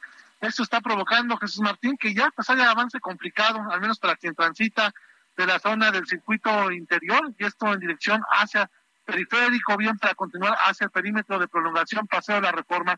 El sentido opuesto también ya con eh, rezagos para quien deja atrás puente con Afrut y principalmente para llegar hacia periférico. En este punto, pues el avance a vuelta de rueda y más adelante también a la intercepción con el circuito interior y prolongación paseo de la reforma también ya con asentamientos, al menos quien deja atrás la autopista carretera México-Toluca y esto en dirección hacia Paseo de las Palmas, o bien para llegar hacia periférico, el sentido opuesto en general, únicamente algunos asentamientos, pero todavía el avance es constante. De momento, Jesús Martín, es el reporte que tenemos. Muchas gracias por la información, Javier Ruiz. Estamos atentos, hasta luego, buenas tardes. Hasta luego, buenas tardes. Daniel Magaña, qué gusto saludarte. ¿En dónde te ubicamos, Daniel? ¿Qué tal, Jesús Martín? Eh, bueno, pues nos ubicamos en este momento para las personas que se trasladan a través de la avenida División del Norte de Miguel Ángel de Quevedo en dirección hacia la zona del circuito interior. En algunos puntos ha empezado a llovinar de nueva cuenta, así que hay que manejar con precaución en las eh, complicaciones. Bueno, pues para llegar hacia la calle Jicotenca, la incorporación hacia este punto, bueno, pues sí genera algunos rezagos vehiculares. A partir de aquí, de nueva cuenta, pues se retoma velocidad en dirección hacia la zona de Tasqueña. Las personas que incluso continúan un poco más adelante hacia la zona, pues ya de la calzada de Tlalpan, se incorporan de División del Norte. Aquí también encontraremos un rezago vehicular, sobre todo las personas que se trasladan hacia la zona de la colonia Espartaco. El reporte de Jesús Martín. Buenas tardes. Muchas gracias por esta información, Daniel Magaña. Continuamos atentos. Continuamos atentos con todo lo que ocurre en el Valle de México. Mucha atención, no se despegue un solo segundo de El Heraldo Radio. Después de estos anuncios o de este mensaje que le voy a transmitir, le tengo una información muy importante. Son las siete con doce. El amor inspira nuestras acciones por México. reforestando la tierra, reciclando, cuidando el agua, impulsando a las mujeres y generando bienestar en las comunidades. Juntos somos Coca-Cola y contigo el amor multiplica. Gracias a nuestros amigos de Industria Mexicana Coca-Cola, el amor multiplica y ya tendré oportunidad de platicarle de esta gran, gran campaña de cuidado de la tierra, de cuidado del aire, de cuidado del agua, de las políticas de reciclaje que está impulsando Coca-Cola a nivel mundial y de manera concreta Industria Mexicana Coca-Cola. Un saludo para nuestros amigos de Coca-Cola desde el Heraldo Radio. Bien. Vamos con la siguiente información. No, es que esto que le voy a informar está de no creerse, señores, señores. A ver, súbale el volumen a su radio. Es que estoy que no lo creo. Estoy que no puedo creer lo que le tengo que informar en los próximos minutos. Y mire, la fuente es muy buena, ¿eh? Nunca como hoy deseo que un compañero mío, como es Mario Maldonado, usted conoce Mario Maldonado, tiene su programa que a las seis o a las siete de la mañana. A las siete, a las seis a las seis se levanta, bueno, se levanta a las cuatro, de seis a siete, ¿verdad? Bueno, ah, sí, porque a las siete empieza Sergio Sarmiento. Bueno, de seis a siete, Mario Maldonado tiene su programa de radio. Luego a las siete se va corriendo a televisión. Mario Maldonado es un joven bien informado, es, es, joven, por supuesto, buen periodista en finanzas. Y hace unos instantes Mario Maldonado acaba de hacer una revelación que yo estoy, que no doy crédito, que ya estoy pensando qué es lo que voy a hacer. Súbale el volumen a su radio con la información exclusiva que está revelando Mario Maldonado a través de redes sociales. Escuche lo que le voy a decir. Atención padres de familia sobre todo. Dice Mario Maldonado en su cuenta de Twitter exclusiva. Listo el relevo en la Secretaría de Educación Pública. Ahí le va. Ve que Delfina Gómez se va como candidata al gobierno del Estado de México.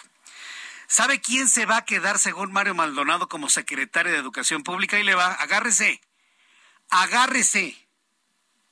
María Elena Álvarez Bulla, la titular de CONACIT. No lo puedo creer.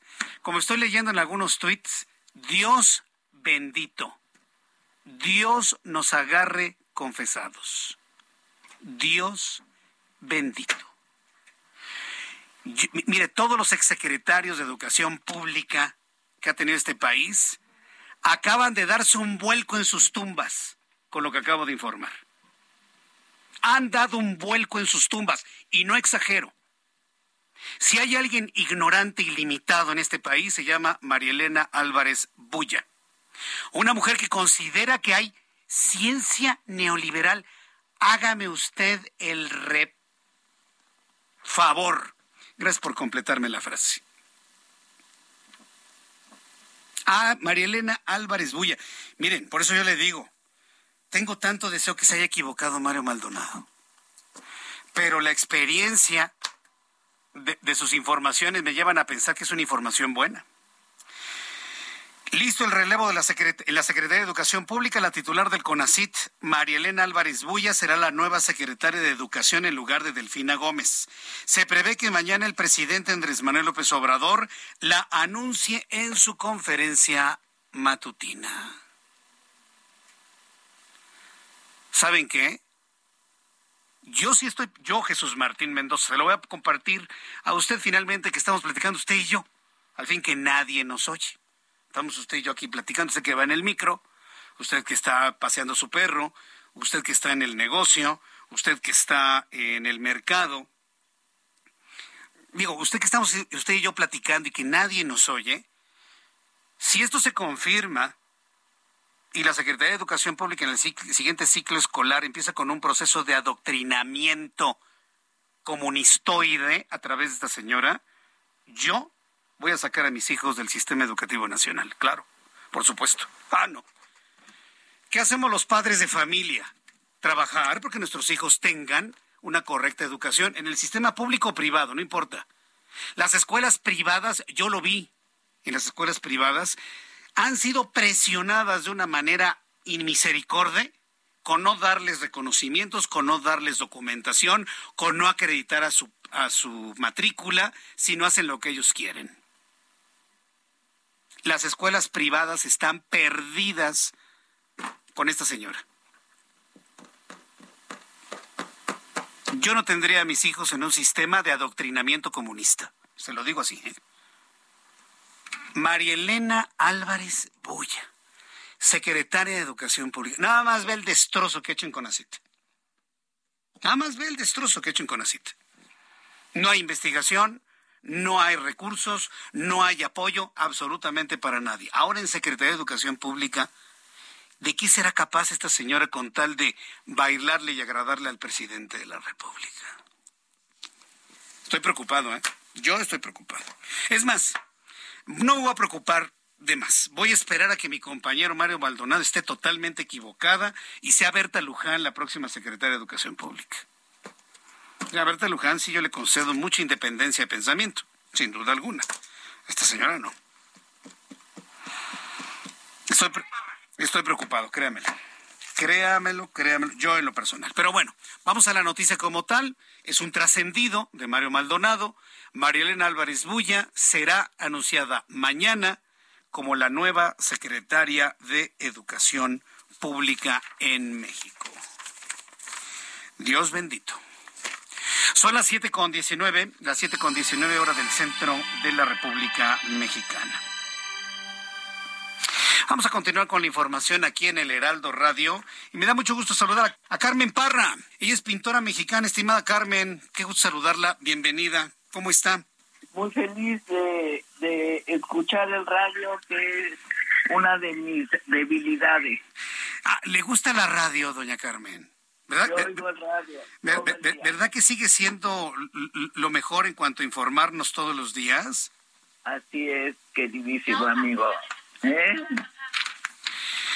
Bien, pues bueno, pues a mí me, da mucho gusto tenerla aquí eh, en nuestro programa de noticias, pues para hablar sobre, bueno, ya estábamos hablando de algo similar, ¿no? A ver, platíquenos, ¿qué es el Bestiario? Un proyecto colaborativo de arte compuesto por 70 monotipos y esculturas. A ver, platíquenos qué es esto y de qué se trata el proyecto, doña Carmen Parra. Mire, este, nosotros hicimos una galería, un centro cultural autosuficiente, mi hijo Emiliano Gironello y yo, que hemos tenido miles de proyectos durante 25 años. Y para celebrar los 25 años y, y bueno, y, y esperamos que el fin de la pandemia, estos jóvenes artistas se reunieron y pensaron que lo mejor sería hacer un bestiario, ya que parte de de nuestra humanidad es parte bestia y parte humana. sí, bueno, yo estaba hablando de política hace ratito, ¿no? Y luego me dicen, hoy tienes que hablar del bestiario. Tengo que seguir hablando de política. A ver, eso me gustó mucho. ¿Cuál es nuestra mitad humana y nuestra mitad bestia, doña Carmen bueno, Usted sabe que somos del reino animal. Sí.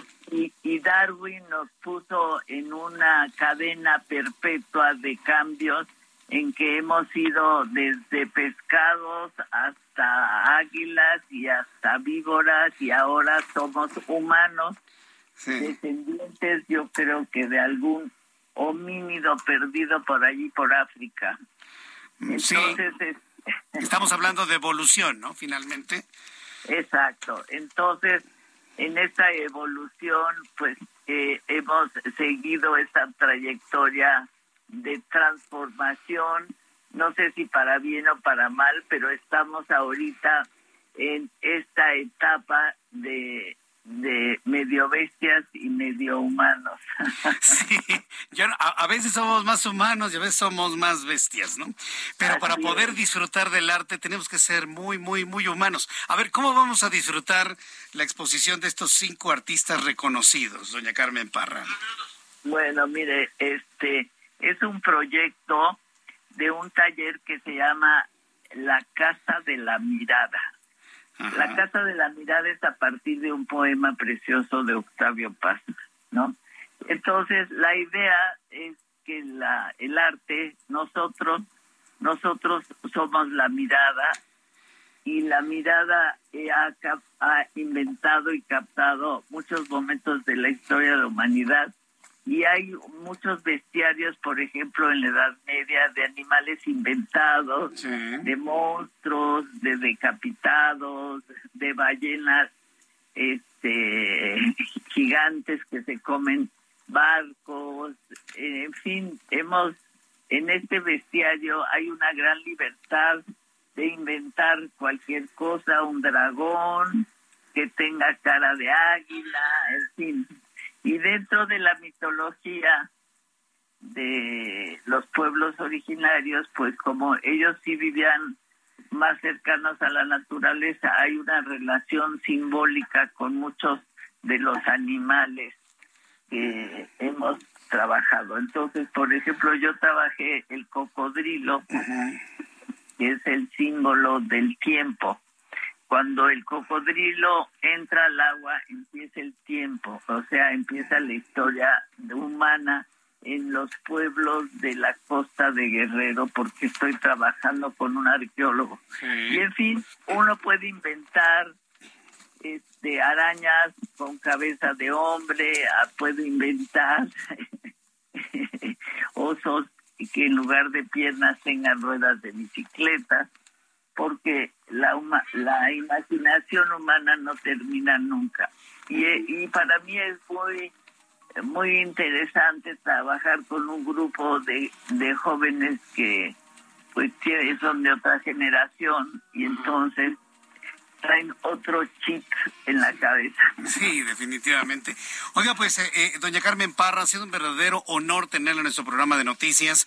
Aquí en el Heraldo Media Group, a partir del día de hoy, estamos haciendo una revisión de, toda esta exposición en donde participan Carmen Parra, Demián Flores, Diego Rodarte, eh, Filogonio Naxim, Emiliano Gironella, de la mano del maestro Horacio Sierra. Estaremos informando a todo el público para disfrutar de ello. Y muchas gracias, doña Carmen, por estar con nosotros aquí en el Heraldo Radio. Y viva el radio y viva el Heraldo. Viva, el, viva la radio y el Heraldo. Yo me uno a ese llamado. Muchas gracias, doña Carmen. Bravo. Bravo, que le vaya muy bien. Mensajes, regreso. Escucha las noticias de la tarde con Jesús Martín Mendoza. Regresamos.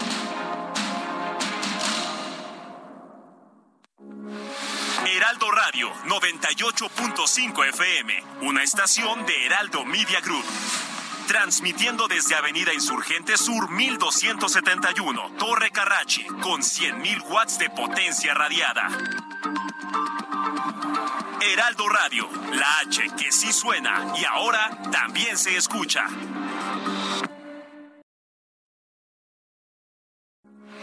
Heraldo Radio, con la H que sí suena y ahora también se escucha. Continúa Heraldo Noticias de la tarde con Jesús Martín Mendoza.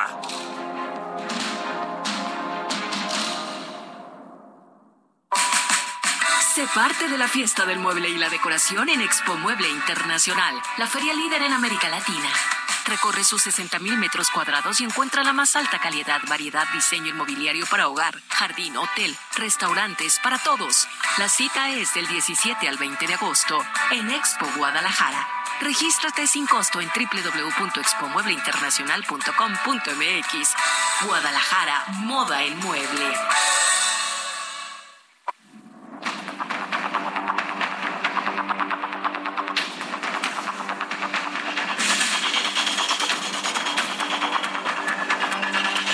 Siete y media, las siete con treinta hora del centro de la República Mexicana. No salgo de mi asombro, ¿eh? Y, de mi conmoción. Y también me conmueve lo que nos dijo hace unos instantes doña Carmen Parra, pintora mexicana, artista multidisciplinaria, polígrafa, ciudadana del mundo, eso siempre nos ha dicho doña Carmen Parra, las porras que le echó a la radio, dice, viva la radio. ¿Sabe hace cuántos años no escuchaba a alguien que al aire dijera algo así? Porque le voy a decir una cosa, ¿eh? La radio va a prevalecer por encima de todos los medios, así como han prevalecido los libros. Cuando llegaron todos los textos digitales y demás, alguien decía, no, pues van a desaparecer los libros. No, hombre, los libros están más vivos que nunca. Y le puedo asegurar que en los medios electrónicos, la radio va, vive ya un fenómeno igual al de los libros. Es imprescindible. Tecnologías irán, tecnologías regresarán, habrá redes sociales, habrá podcast, pero no hay nada como la radio viva. donde usted sepa que hay una persona, un ser humano vivo del otro lado del micrófono, reaccionando, sintiendo, riendo con usted, llorando con usted, enojándose con usted, leyendo sus comentarios y sobre todo escuchando a personas de la talla de una Carmen Parra, dándole vivas a la radio. No, no, no, qué momento acabamos de vivir usted y yo hace unos instantes aquí en el Heraldo Radio. Son las 7.32, para que llegue a tiempo, ¿eh? Para que no diga que no le doy la hora, las 7.32 horas del centro de la República Mexicana. Platicábamos hace unos instantes con Javier Martín Reyes, abogado, politólogo, investigador del Instituto de Investigaciones Jurídicas de la UNAM. Y vaya, lo que nos dijo en torno al anuncio que hizo el presidente de la República de por decreto sumar a la Guardia Nacional al ejército mexicano y que es claramente violatoria de la Constitución, es totalmente inconstitucional y totalmente fuera de sentido lo que anunció hoy el presidente de la República. Tengo contacto en estos momentos con Alejandro Ope. Él es analista de seguridad nacional, seguramente usted lo ha leído en sus columnas. Es una columna obligadísima para quienes quieren estar, queremos estar informados en materia de seguridad. Y lo he invitado para que me dé una opinión sobre el anuncio que hizo el presidente de la República de enviar a la Guardia Nacional a la Secretaría de la Defensa Nacional. Alejandro Ope, bienvenido al Heraldo Radio. ¿Cómo estás? Bienvenido. Buenas tardes. Buenas tardes, buenas tardes, auditorio. Una primera impresión de este anuncio que hizo hoy el presidente de la República, Alejandro. Mira, todavía no, no sabemos cuál es el alcance del acuerdo. Eh, eso tendrá que, eh, hasta donde sabemos, se publicará en algún momento esta semana y podremos juzgar con más precisión. Pero por lo anunciado, en la mañanera, parecería que estaría centrado en transferir las funciones administrativas de la Guardia Nacional a la Serena.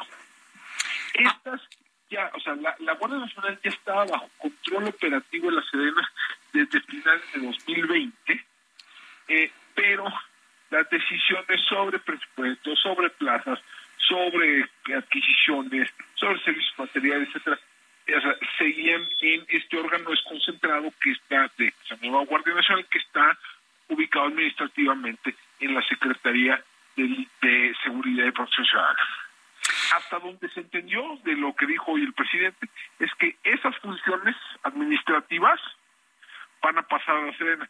Y entonces ahí es donde, donde el, entra, el problema de constitucionalidad grave. O sea, es decir, no hay, yo creo que no hay duda sobre lo que dice, sobre la intención del legislador. O sea, no, no, no se presta a interpretaciones ambiguas lo que dice el artículo 21 de la Constitución, donde se señala que la Guardia Nacional, además de ser una institución policial de carácter civil, se ubicará administrativamente en la Secretaría del Ramo de Seguridad Pública.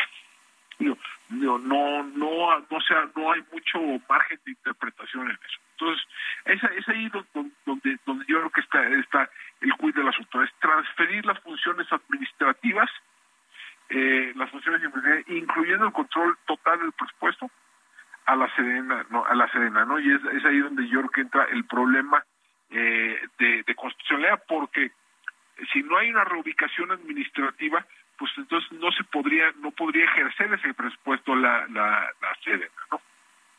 Ahora, la pregunta de fondo es ¿por qué? O sea, ¿por qué, ¿por qué la urgencia, no esto?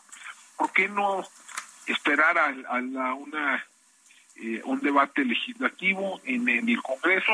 Yo creo que le queda claro, yo creo que ahora sí le queda, a pesar de que hace un año se pensaba que este, de las tres reformas que ha querido impulsar el presidente, esta era la sencilla, ¿no? A ver, la que sería, sería más fácil de, de, de, poner. Yo ya se doy cuenta que no tiene los votos.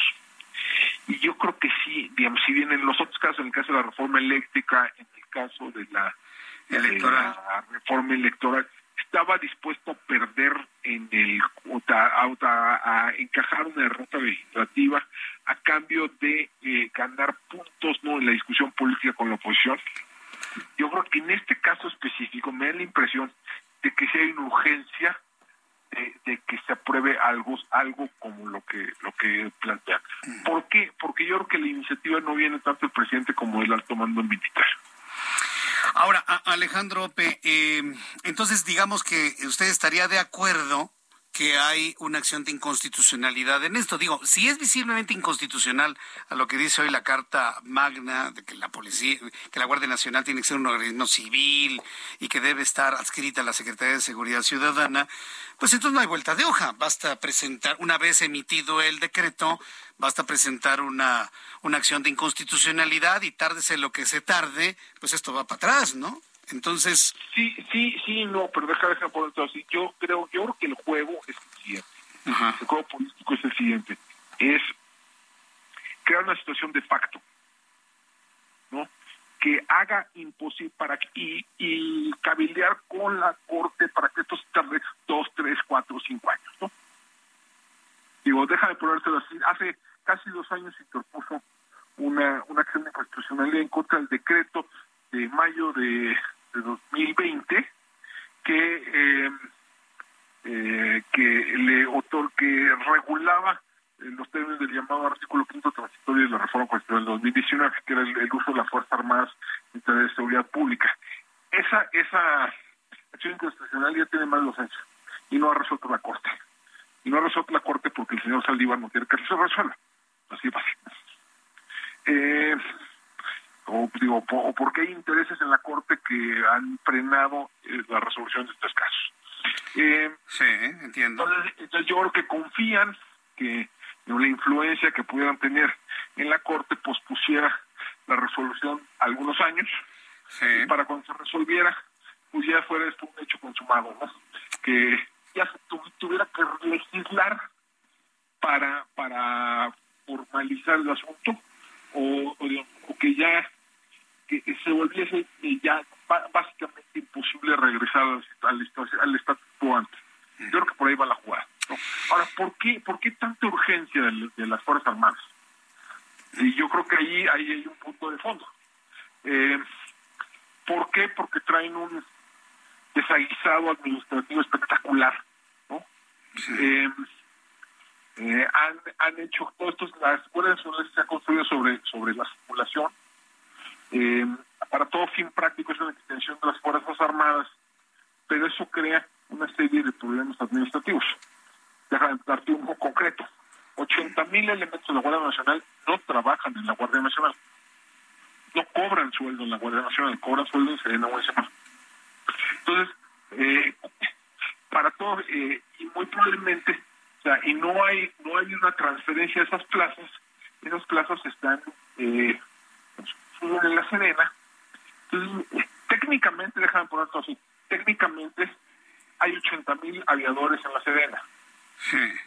O sea, gente que cobra allí, pero no trabaja allí. Sí, entiendo. Entonces, entonces eh, llegar a la transición de 2024 con estos, digamos, estas irregularidades administrativas yo creo que sí, sí genera cierta nerviosismo en el actual mando militar. Eh, no quieren llegar a una situación límite en la cual eh, un siguiente gobierno les diga, pues ¿qué quieres tener? ¿Guardia Nacional o quieres tener ejército? eh, y entonces quieren resolver, quieren eh, cimentar el arreglo que tienen ahorita, lo quieren cimentar en tanto no cambian las, la situación política, ¿no? Sí, la, verdad es que esto ha generado una gran cantidad de, análisis o de ángulos de análisis, ópticas de análisis, Alejandro Ope. Pero vaya, para la ciudadanía en general, vaya, el asunto administrativo le puede escapar, el asunto operativo les puede, le puede escapar. Hay una percepción de militarización en el país. La historia de, ¿A quién se referirá de haber militarizado a México? ¿Felipe Calderón o Andrés Manuel López Obrador? No, bueno, a ver, este, a ver, este ha sido un proceso largo de, transferencia de facultades, poderes y, y responsabilidades a las Fuerzas Armadas. ¿no? empezó en esta administración, no empezó en la Felipe o sea, ha sido un proceso relativamente largo. Eh, ahora, es cierto, en esta administración se ha agudizado, y en, en esta administración algunas funciones que se pensaban como temporales, ¿no? Si entra el ejército tarea de seguridad pública en tanto desarrollamos policías. o sea, se ha tomado la decisión de volverlos permanentes. Y hay otro elemento que creo que es novedoso en esta administración, que es he utilizado las Fuerzas Armadas como una suerte de burocracia paralela, pero a la vez dándoles un, rol, digamos, en el sector paraestatal de la economía. Eso sí, eh, y para servir, digamos, a un público que no son las propias Fuerzas Armadas, yo creo que eso sí es novedoso. Eso, eso sí, sí estamos hablando de algo que es que es francamente novedoso. Alejandro Ope, pues bueno, pues vamos a ver si finalmente eh, va a fructificar una acción de inconstitucionalidad, porque ese es el otro punto. Digo, finalmente los partidos de oposición y algunas instituciones van a van a promover acciones de inconstitucionalidad independientemente si el señor Saldiva las guarda, las esconde, no las, no, las tramita, las deja ahí varios años. pero hay, hay la potencia por parte de la política de oposición para poder eh, realizar estas acciones de inconstitucionalidad. Y lo pregunto porque yo los veo muy muy apáticos, ¿no? Muy lentos en todo esto. ¿no? no, sí puede, pero digo, no, no se puede promover una acción de inconstitucionalidad contra un acuerdo que no se ha emitido. No, no, claro en el momento en que se emita, en el momento que sea... En el momento que, se emita, se, emitirá. Ahora, se puede hacer por el día, se puede hacer con una, una, eh, un tercio de, de, ambas cámaras, se puede hacer desde, desde pues, gobiernos locales o estatales. O sea, hay, hay, hay y ya se explorará también dependiendo de, los términos específicos en los que venga el, el, acuerdo, ¿no? Eh, también habrá que hacer un jurídico específico, no de eso, o sea, no, no, eh, todavía no sabemos exactamente en qué, términos va a tener, pero bueno, en, su momento habrá. No, yo creo que no tengo la menor duda de que va a haber acciones de constitucionalidad, no, no, no hay la menor duda, incluye hay, algún tipo de, intento de, amparo por la vía individual, no sé, no creo que funcione, pero podría intentarse. Eh, o sea, va a haber, va a haber, yo, yo creo que esto va a generar una avalancha de recursos eh, que van a tardar mucho en procesarse, ¿no? Es donde la apuesta, de nuevo, la apuesta es que esto se tarde, no manden las calentas griegas, ¿no? Sí, por lo menos los, dos años que faltan, ¿no? Por lo menos. Por lo, por lo menos los dos años que faltan y, luego ya que, ahora sí que, que paguen la atrás, Bien, Alejandro Ope, muy interesante lo que acabamos de escuchar en este análisis de lo anunciado hoy por el presidente de la República. Muchas gracias, Alejandro, por este tiempo para el auditorio del Heraldo. Gracias. Hasta pronto. Adiós. Es Alejandro Ope, analista en materia de seguridad nacional. Y tiene razón, mire, lo que, en lo que llega a la acción de inconstitucionalidad, en lo que se decide en la, presidenta, en la presidencia de la Suprema Corte de Justicia de la Nación, dicho sea de paso, Arturo Saldívar, Leo de la Rea, de, de presentarla en la mesa para su discusión, que se puede tardar años, de facto, se aplicará finalmente ya este decreto que es visiblemente violatorio de la Constitución.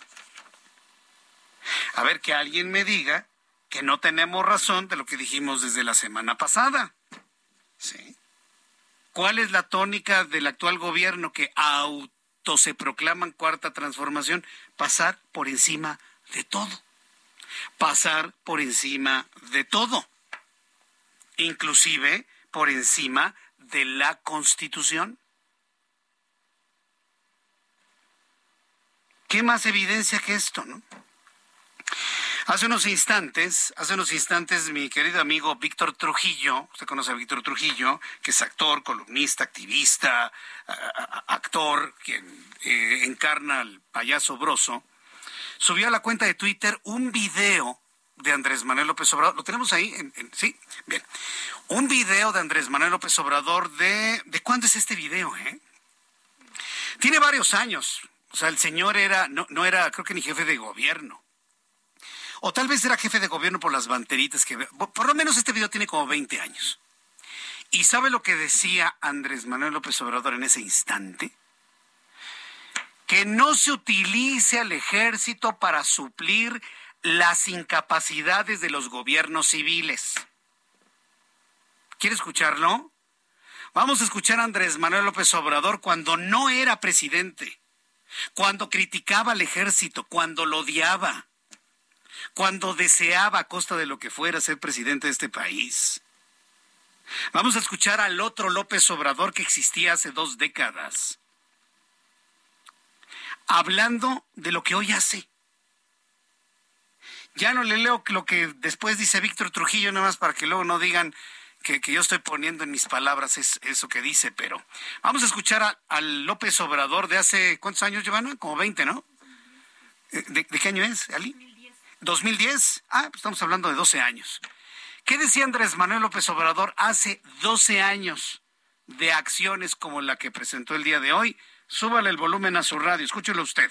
Juárez eh, sabía que no podíamos eh, apostar a una república militar, sino a una república civilista. Esta es una enseñanza mayor, nos debe de servir para entender que no es con el ejército como se pueden resolver los problemas de inseguridad y de violencia. Lo que tiene que hacerse es atender lo social, crear empleos, atender a los jóvenes, como siempre lo hemos venido diciendo, crear mejores condiciones de vida y de trabajo en el país. Cuando se habla del gabinete de seguridad, en vez de estar pensando en que en ese gabinete está el secretario de la Defensa, el secretario de Marina, el secretario de Gobernación, el secretario de Seguridad Pública, el procurador, debería estar el secretario del Desarrollo Económico, el secretario de Educación, el secretario de Salud. Tiene que haber un programa de desarrollo social, se tiene que atender a los jóvenes, tienen que garantizarse mejores condiciones de vida, mejores condiciones de trabajo para todos los mexicanos. La mejor manera de enfrentar el problema de la inseguridad y la violencia es cambiar la política económica y trabajar con la gente. Y para eso no se necesita el ejército en las calles. Y para eso no se necesita el ejército en las calles. Digo todo esto porque en esta semana se está discutiendo y seguramente se va a aprobar una ley para dar más facultades eh, al ejército en el combate al flagelo de la delincuencia. Hay que ver estas cosas con eh, cuidado. Yo voy a hablar con los legisladores de nuestro movimiento para que no eh, se vayan a otorgar facultades excesivas al ejército. Ya estamos viendo cómo se están violando derechos humanos, cómo inocentes están perdiendo la vida. No podemos nosotros aceptar un gobierno militarista. No podemos nosotros aceptar un gobierno militarista. Además, esto no le conviene ni siquiera a la misma institución militar. Eh, es toda una estrategia fallida porque si no se atienden las causas, no se va a poder enfrentar el problema de la inseguridad y de la violencia. Podemos tener un soldado en cada esquina, pero si no hay empleo, si no se atiende a los jóvenes, va a seguir habiendo inseguridad, va a seguir habiendo violencia. Hay que cuidar a esa institución que es el ejército, que no se utilice para suplir las incapacidades de los gobiernos civiles, las incapacidades de los gobiernos civiles que no se utilice al ejército con ese propósito. Hay que cuidar a la institución militar, que regresen los soldados a los cuarteles. Este es un asunto que se tiene que resolver de otra manera, con desarrollo, con bienestar, no con el uso de la fuerza, no desgastando más a las instituciones de la República. Bueno, e, e, es audio de Van Piper, ¿verdad? Bueno, los, los, este, Avi, ¿verdad? Avi, bueno, de quien sea, ¿no? Finalmente le ponen evidentemente el humor pero, pero, escuche el, contenido, olvídese de los gansazos y olvídese de los soniditos y, y, de que se acabó la pila, ¿no? Olvídese de eso. escuche el contenido de lo que decía el presidente de la República. No se puede vivir en un gobierno militarizado. Tiene que ser civilista. No deben estar los, el secretario de la Defensa, de la Marina, en los gabinetes de seguridad, sino el de Educación Pública, el de Economía, el de Hacienda. Hoy pasa todo lo contrario a lo que este señor decía hace 10 años. La pregunta es, ¿habrá el asesor que tenga el suficiente valor y los suficientes pantalones para decirle al presidente, mire lo que usted decía hace 10 años, presidente, y lo que está haciendo el día de hoy? Está militarizado el país, contrario a lo que él decía hace 10 o 12 años. Roberto San Germán con toda la información deportiva. Adelante, Germán. Qué gusto saludarte, mi querido Roberto San Germán. Hola. Bueno, hola, hola, mi querido Jesús Martín, ¿me escuchan? Roberto San Germán, qué gusto me da saludarte. Bienvenido, muy buenas tardes. ¿Cómo te va? Buenas tardes, mi querido Jesús Martín, y buenas tardes a toda la gente que nos sintoniza. Estamos bien.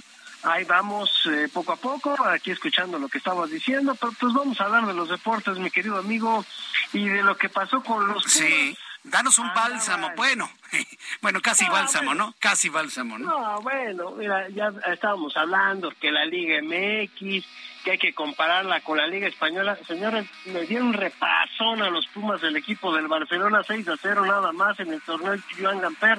Es un torneo que hace el Barcelona para iniciar casi casi ya la temporada.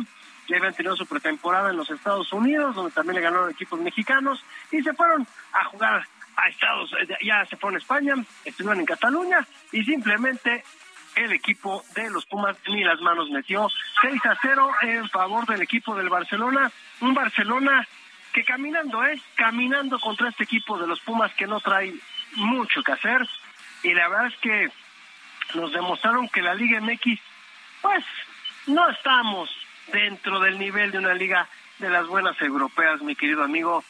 Y eso que era la pretemporada, ya están a punto de arrancar. Eh, Xavi su equipo pues le puso le enseñó Andrés Lilini lo que tenía, ¿no? Ni Dani Alves que fue a festejar, fueron de pachanga, parece que fueron de vacaciones en realidad, y le fue bastante, bastante mal al equipo de los Pumas. Esto fue allá, obviamente tuvieron que cambiar su partido, que se enfrentaban contra el Puebla. Así que los Pumas simplemente fueron de vacaciones a dar un paseo a Cataluña y se trajeron seis goles en contra. Hoy y otros partidos que se vieron en la Liga MX, lo de Chivas ya es preocupante, no pueden ganar, pierden 2 a 1 con Mazatlán, no sé qué va a hacer a Mauri Vergara, no sé qué van a hacer con Ricardo Cadena, no sé qué van a hacer con Peláez, algo tienen que hacer con ese equipo. Y también tu maquinita 4 le metió el Santos, no pudo ni meter las manos tampoco el Cruz Azul, repasón del equipo de la comarca contra la máquina del Cruz Azul 4 a 0. Así que de los únicos, digamos, grandes, el que ganó fue América 2 a 1 y porque le tocó un equipo bastante mediano como es el equipo de Juárez, mi querido amigo, le pega 2 a 1. Pero pues tenemos líder en el torneo y es el Toluca que le ganó a Cholos también el día de ayer y con esto el equipo de Ambriz tiene la primera posición con 17 puntos, el equipo de Monterrey segundo con 16 después de la victoria aplastante de 5 a 1 sobre el equipo de León. Así es lo que ha pasado en nuestro deporte, en el fútbol, lo que sucedió este fin de semana, mi querido amigo, y ya también pues ya vamos a estar hablando de los playoffs de la Liga Mexicana de Béisbol que se van a empezar a jugar esta semana. Bien, mi querido Roberto, yo te agradezco mucho toda la información deportiva y sí, sí, sí, vaya fin de semana interesante que vivimos. Te envío un fuerte abrazo, nos escuchamos mañana con la información deportiva aquí en el Heraldo Radio. Gracias, mi querido Roberto. Gracias a ti, mi querido Jesús Martín. Que pases buenas noches, igual a todos nuestros eh, radioescuchas y que tengan buena semana a todos. Gracias, buena semana también para ti. Son las 7.54. Me queda un minuto para despedirme de nuestro programa del día de hoy. Tienes música de Olivia Newton-John. Otro temita, ¿no? Otro que ha sido emblemático. Se nos murió Olivia Newton-John. 73 años, murió de cáncer de mama, Olivia Newton-John. ¿Cómo se nos va la vida, eh? ¿Cómo se nos van las personas importantes que crecieron con nosotros o que nos acompañaron en nuestro crecimiento, los que somos cuarentones y cincuentones? Hoy, 11 de la noche, mucha atención y avísele a todos sus amigos. 11 de la noche, Heraldo Radio 98.5 de FM en el Valle de México y en otras emisoras en la República Mexicana. Vamos a hacer un homenaje a Olivia Newton-John, como lo hacemos hacer, lo sabemos hacer en el Heraldo. Heriberto Vázquez le tiene preparado una selección de los mejores temas musicales de Olivia Newton-John, su historia, su música, sus películas. 11 de la noche, Heraldo Radio. Aquí nos vemos y aquí nos escuchamos. Hasta mañana y que tenga buenas noches. Esto fue Heraldo Noticias de la tarde con Jesús Martín Mendoza. Me dicen que...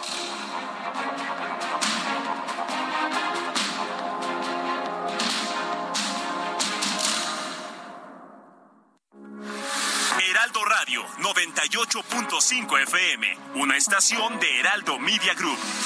Transmitiendo desde Avenida Insurgente Sur 1271, Torre Carrachi, con 100.000 watts de potencia radiada. Heraldo Radio, la H que sí suena y ahora también se escucha. When you make decisions for your company, you look for the no-brainers. And if you have a lot of mailing to do, stamps.com is the ultimate no-brainer. It streamlines your processes to make your business more efficient, which makes you less busy. Mail checks, invoices, legal documents, and everything you need to keep your business running with stamps.com. Seamlessly connect with every major marketplace and shopping cart.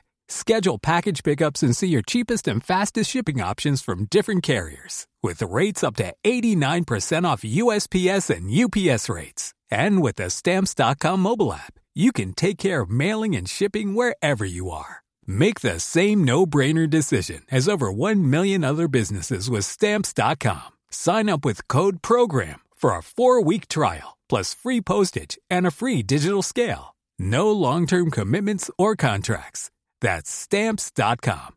Code program.